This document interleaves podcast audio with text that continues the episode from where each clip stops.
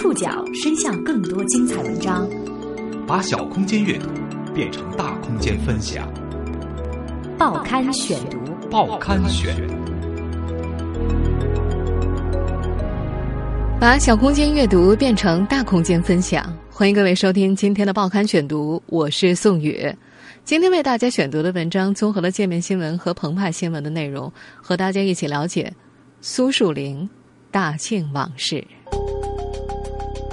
十一月三号，福建人大接受了苏树林辞去福建省长职务的请求。此时，距离这位六零后在任中央委员落马的消息公布已接近一个月。出身寒门，三十八岁跻身副部级，四十五岁成为中石化掌舵人，继而主政一方。回望苏树林的升迁之路，他在大庆的十六年对他至关重要。然而，对于大庆人来说，对苏树林的观感却无比复杂。报刊选读今天为您讲述苏树林大庆往事。十一月三号上午，福建省人大网消息，福建省人大常委会接受了苏树林辞去福建省人民政府省长以及第十二届全国人大代表职务的请求。此时，距离十月七号深夜。中纪委监察部宣布苏树林因为涉嫌严重违纪接受组织调查的消息，已经过去快一个月了。在落马前，五十三岁的苏树林被视为中国官场上的少壮派，在六零后高官当中颇为瞩目，前途被认为一片光明。但可能他自己也没有想到的是，自己一帆风顺的仕途会在福建省省长的任上戛然而止。苏树林的人生属于典型的知识改变命运的模式。一九六二年三月，他出生于黑龙江省克东县双庆乡建设村一个普通农民家庭。克东县是黑龙江齐齐哈尔市下辖的省级贫困县，素有“中国腐乳之乡”之称。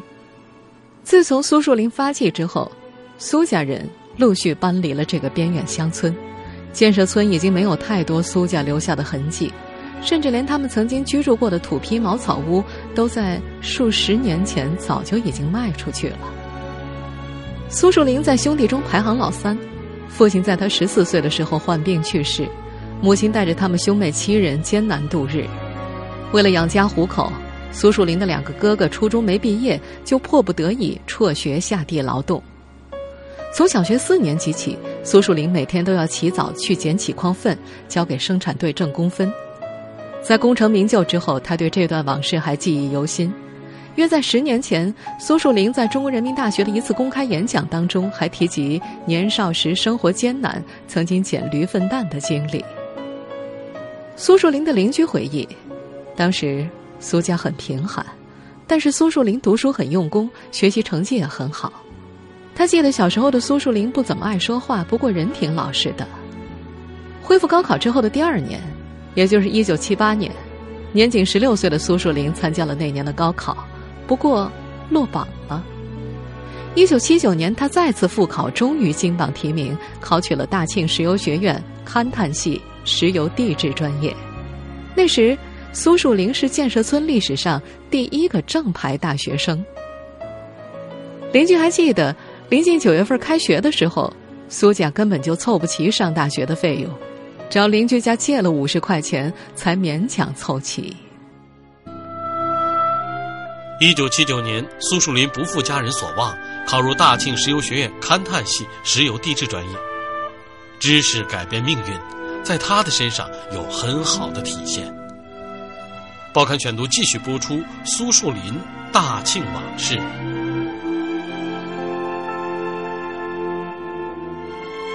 苏树林在大庆石油学院同届的校友张景田回忆，他呀在学校就很能耐，学生会主席。苏树林在大学里是那种典型的隔壁班的同学，成绩好，能力出众，即使不同班也会知道他的大名。张景田印象最深的是他一有空就会练练书法，在大学期间，苏树林学习优秀，为他后来学而优则仕打下了基础。一九八三年，刚从大庆石油学院石油地质勘探专业毕业，年仅二十一岁的苏树林正好赶上大庆油田外围大开发的机遇。当时，大庆采油酒厂的第一个主力油田龙虎炮油田将要投入开发，厂里没有地质开发方面的专业人才，准备从新分配来的唯一一批大学生当中抽调一批人成立地质组。当时一些有经验的同志告诉苏树林。地质组将来要发展成研究所，那里是知识分子成堆的地方，不好干，也不好发展。在基层发展快，可以先当队长，以后可以当矿长、厂长、局长，前途无量。虽然有两条道路摆在苏树林的面前，但是他认为自己是学石油地质专业的，还是应该专业对口去搞地下工作。于是他就去了龙虎炮油田地质组，从实习员起步。根据苏树林一九九零年所写的一篇题为《我爱祖国的石油事业，更爱大庆这片肥沃的土地》的汇报文章当中描述，当时他是谢绝了学院的再三挽留，自愿来到艰苦地区参加会战。原大庆油田运输公司职工清晨说：“条件艰苦是真的，但他文章里说蚊子多到随便拍一下脸就一层血，那也真是太夸张了。”在大庆。战天斗地的铁人精神是光荣传统。苏树林一介书生来到油田，表现的能够适应艰苦环境，无疑是加分项。但是起决定作用的还是他过硬的专业能力。同届校友张景田说：“当时苏树林搞的泥浆地质课题得到了油田总工程师的赏识，仅仅半年他就从实习员转正，两年之后就成了地质组的组长，成了一名技术干部。”一九八六年五月。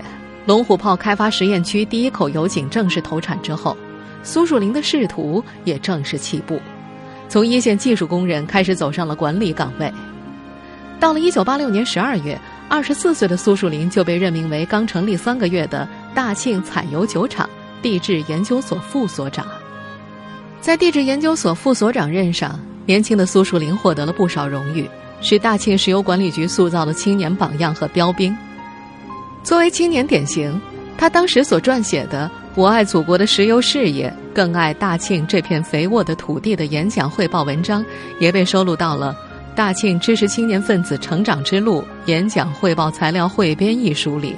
他的事迹也在大庆广为宣传。在担任采油酒厂地质研究所副所长的五年多时间里，也是苏树林学术上最为活跃的时期。他发表了多篇专业论文。原大庆油田运输公司职工清晨说：“其实啊，他如果一直搞学术，也会很有成就，说不定也不会像现在这样落马了。实际上，就算现在从形象气质上看，清瘦儒雅的苏树林也更像学者，而不像官员。鲜为人知的是，那时搞学术的苏树林，事实上文武双全。在采油酒厂工作期间，他养成了一大爱好——打猎。”同届校友张景田说：“那时候的生态环境不像现在，野外还有狼等野兽，采油队备有武器，以防不测。而不少年轻人趁机有了接触枪的机会。苏树林尤其喜欢。毕业之后，张景田和苏树林分到了不同的单位，平时很少见面。然而每年冬天，苏树林总会约他一起到采油酒厂附近打一次猎。那时候他们都还年轻，三五个人开着吉普。”天擦黑的时候出发，到旷野里开着车灯打野兔，打够了就找个农家饭馆，当晚就享用掉了。也就是在这段时间，张景田发现苏树林没有在学校的时候那么爱开玩笑，比较严肃，饭桌上也不太爱说话。张景田说：“他人还是不错的，只是自带了些官架子吧。”那时，学者苏树林正在向官员苏树林转变，在采油酒厂地质研究所副所长位置蛰伏五年多后，苏树林的仕途开始进入到火箭式升迁，几乎每隔两年都能上一个台阶。报刊选读继续播出苏树林大庆往事。学者苏树林的确正在向官员苏树林转变。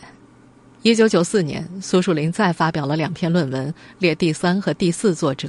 此后就再无学术论文发表。也正是在这一年，苏树林开始担任大庆石油管理局副总地质师，同时成为了采油四厂的厂长。此时他三十二岁，官至正处级。大庆油田采油工程研究院的一名副高工程师说：“在大庆啊，人们普遍觉得苏树林不错，因为他没有根。没有根的意思是没有后台，没有家世背景。”采油四厂是一个有两万多名员工的大厂，交给当时还很年轻的苏树林，普通员工都猜测是不是他上面有人，姻亲有靠山。然而这些猜测很快被证实是妄猜。苏树林的一位大学同学对此颇为不平，他在一篇博客文章里写道：“我觉得很多人有个思维定式，他们觉得苏树林仕途之所以畅达，不是他父亲什么特殊背景，就是他岳父什么背景。”在他父亲那里没有找到背景，人们就努力从他妻子那里找。苏树林曾在前面提到的那篇汇报文章当中提到过自己的妻子。事实上，他和妻子结识于采油酒厂，他的妻子只是一名普通的研究员，这在大庆也是人所周知的。稍显复杂的是，苏树林后来离婚了。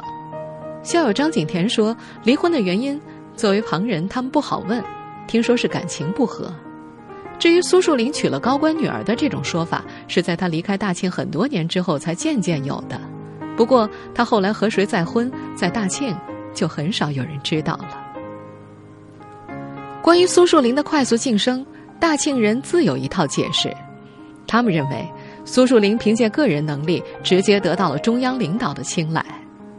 这个说法有多个版本，比较流行的有两个：一是一九九零年。一位国家领导人视察大庆油田，在齐家油田听取汇报的时候，现场仅有苏树林会操作多媒体，并且脱稿演讲三个小时，从此被认为人才难得。另外一个版本是，时任大庆石油管理局局长王志武带队进中南海汇报工作，由苏树林主讲。面对国家领导人，他对答如流，因此被列入了重点培养对象。尽管这两个版本的故事细节已不可考。但是大庆坊间对这种说法深信不疑。曾经担任过苏树林考察人的大庆石油管理局一位不愿意具名的正局级退休干部说：“当时苏树林被破格提拔，主要有三方面的原因：一是当时的大庆石油系统出现了一起震惊中国石油天然气总公司的重大贪腐案件，涉及大庆油田副局级和处级干部多达数十人，后来处理了一批干部。”二是国家当时倡导干部年轻化，于是大庆石油管理局在培养和选拔干部上也有这方面的考虑。当时处理的一批干部主要都是五十岁左右年龄档，干部选拔出现了断档，只能够从年轻后备干部当中选拔。三是苏树林的出身比较好，贫寒农家子弟，又是科班搞地质勘探的优秀大学生，人比较老实沉稳，善于总结学习，有基层工作经验。当时，大庆石油管理局提拔选任了一批三四十岁的年轻干部，苏树林在那批干部当中年纪是最小的，只有三十二岁。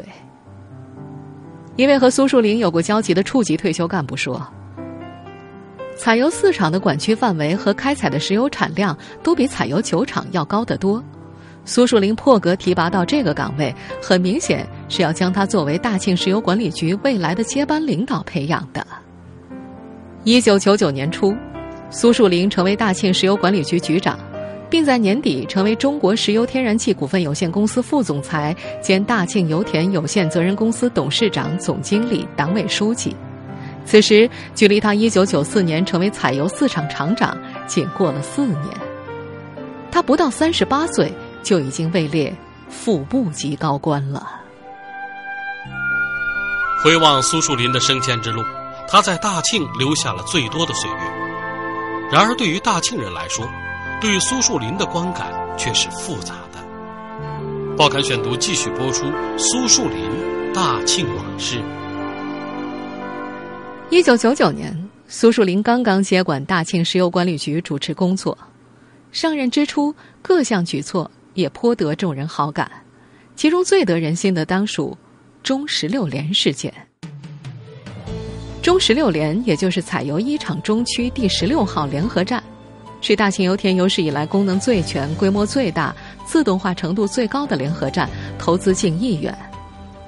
原大庆油田运输公司职工清晨说：“当时修建这些工程猫腻儿很多，大庆作为老牌的国企，那个时候各种弊端丛生，特别是采购环节吃拿卡要，导致这个工程在质量方面问题很大。”苏树林日后被称为石油系统的东北虎，这是他第一次显露虎威。他坚持从重处理这一事件，查处涉及六十六个责任人，给予党纪政纪处分十三人，经济处罚八人，通报批评三十七人，批评教育八人，其中处级干部六人，科级干部十人。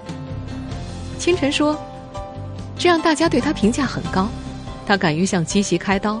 以前的领导不跟着混就不错了。”和以往的领导不同的是，苏树林的身上有很明显的精英气质。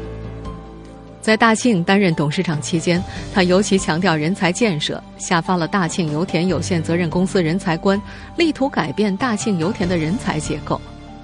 他还在大庆内部组织学习班，延请各地讲师来讲课，而他提拔的干部也大多从中选拔。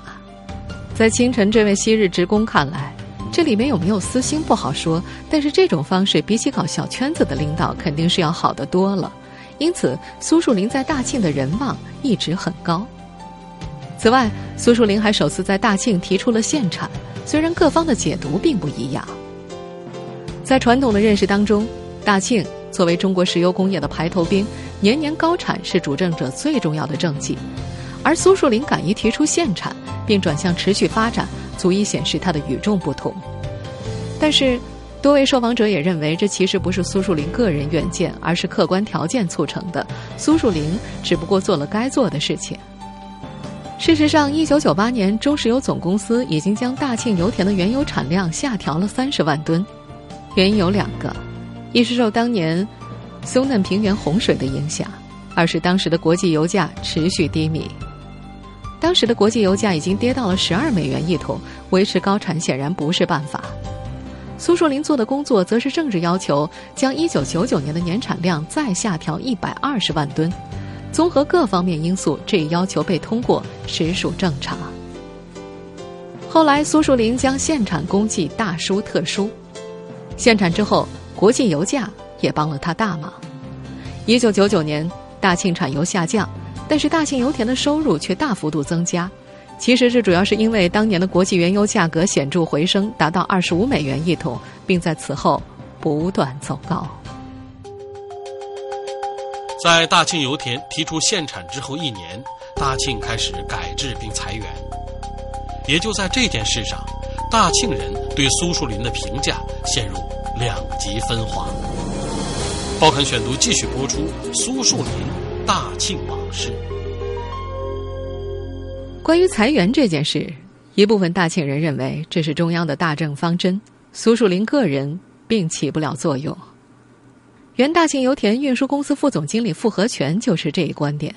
他说：“裁员是为了油田公司上市，是中央定的，跟苏树林没有关系。”公开的资料显示，一九九九年底。原大庆石油管理局改制，将采油等核心业务分离为大庆油田有限责任公司，而其他存续企业依旧保留为大庆石油管理局。油田公司由苏树林掌舵，石油管理局则由局党委书记张树平负责。此后，大庆石油管理局所辖的存续企业成为裁员重点。根据《大庆油田报》。分家当年就有四万员工签署了有偿解除劳动合同协议，清晨也是在那段时间下岗的。在他看来，这是一种甩包袱的行为。事实上，相比采油等核心业务，存续企业的造血能力相当低。当年的大庆油田报报道，大庆石油管理局分离出十八万人，脱离了油箱。这些人是此前经济结构不合理。企业负担沉重，整体实力明显减弱的原因。此时，虽然苏树林在职务上已经不主管大庆石油管理局，却仍然被视为裁员的操刀手。原因是整个裁员的准备早在一两年前就开始了。清晨回忆，在分家前，大庆石油的存续企业就开始减发工资和福利，有时甚至没有工作，组织职工去修水坝，造成一种公司快不行的景象。等到分家的时候，单位提出有偿解除劳动合同，事实上遭遇的阻力并不大，很多人欣然接受。然而，大庆是一座以石油起家的城市，它的城市活力并不强。两千年初起，大庆并不能够为八万多下岗职工提供很好的再就业环境。与此同时，大庆油田则强制规定技术人员不参与有偿解除劳动合同。两年过去后，下岗职工普遍陷入了生活困境，而因为国际油价持续回升，大庆油田的效益风生水起。大庆石油管理局依靠关联交易也蒸蒸日上，两相对比，下岗职工怨声四起。二零零二年春天，大庆发生了一起严重的群体性事件，这一事件在当时没有被报道，大庆当地人的记忆也早已模糊了。在下岗职工清晨的记忆里，当天有四万人围堵了管理局大厦，还砸了楼、掀了车。而原大庆油田运输公司副总经理傅和全说，没有那么夸张，最多是人聚集起来把大门冲犯了。可资佐证的是，大庆油田报在二零零二年三月连发社论，自觉维护稳定大局，珍惜安定团结的局面。事件发生之后，大庆油田给出的解决方案是将下岗职工重新纳入回体系之内，但并不提供实职，每月提供不多的补贴。清晨认为，这表明最初由苏树林制定的方案被证明是失败的。清晨说：“东北当时有很多企业在裁员，但那些企业是落后产能，大庆油田可是一直效益很好的。”他觉得这场裁员实际上就是精英化用工。苏树林打造了一支年轻化、专业化、精英化的职工队伍，不过代价是将文化层次低、谋生难的弱势群体推向了社会。是很多油田子女在感情上难以接受的地方。清晨说：“老油田人为大庆献出的不仅是岁月和健康，最大的缺失还是下一代的教育。大庆以油田建市，第一批油田人没有办法给子女很好的教育，通常都是子承父业，或者油田有什么需要就学什么。而进入新时期之后，他们又变成了不被需要的人，他们感觉。”整整一代人被耽误了。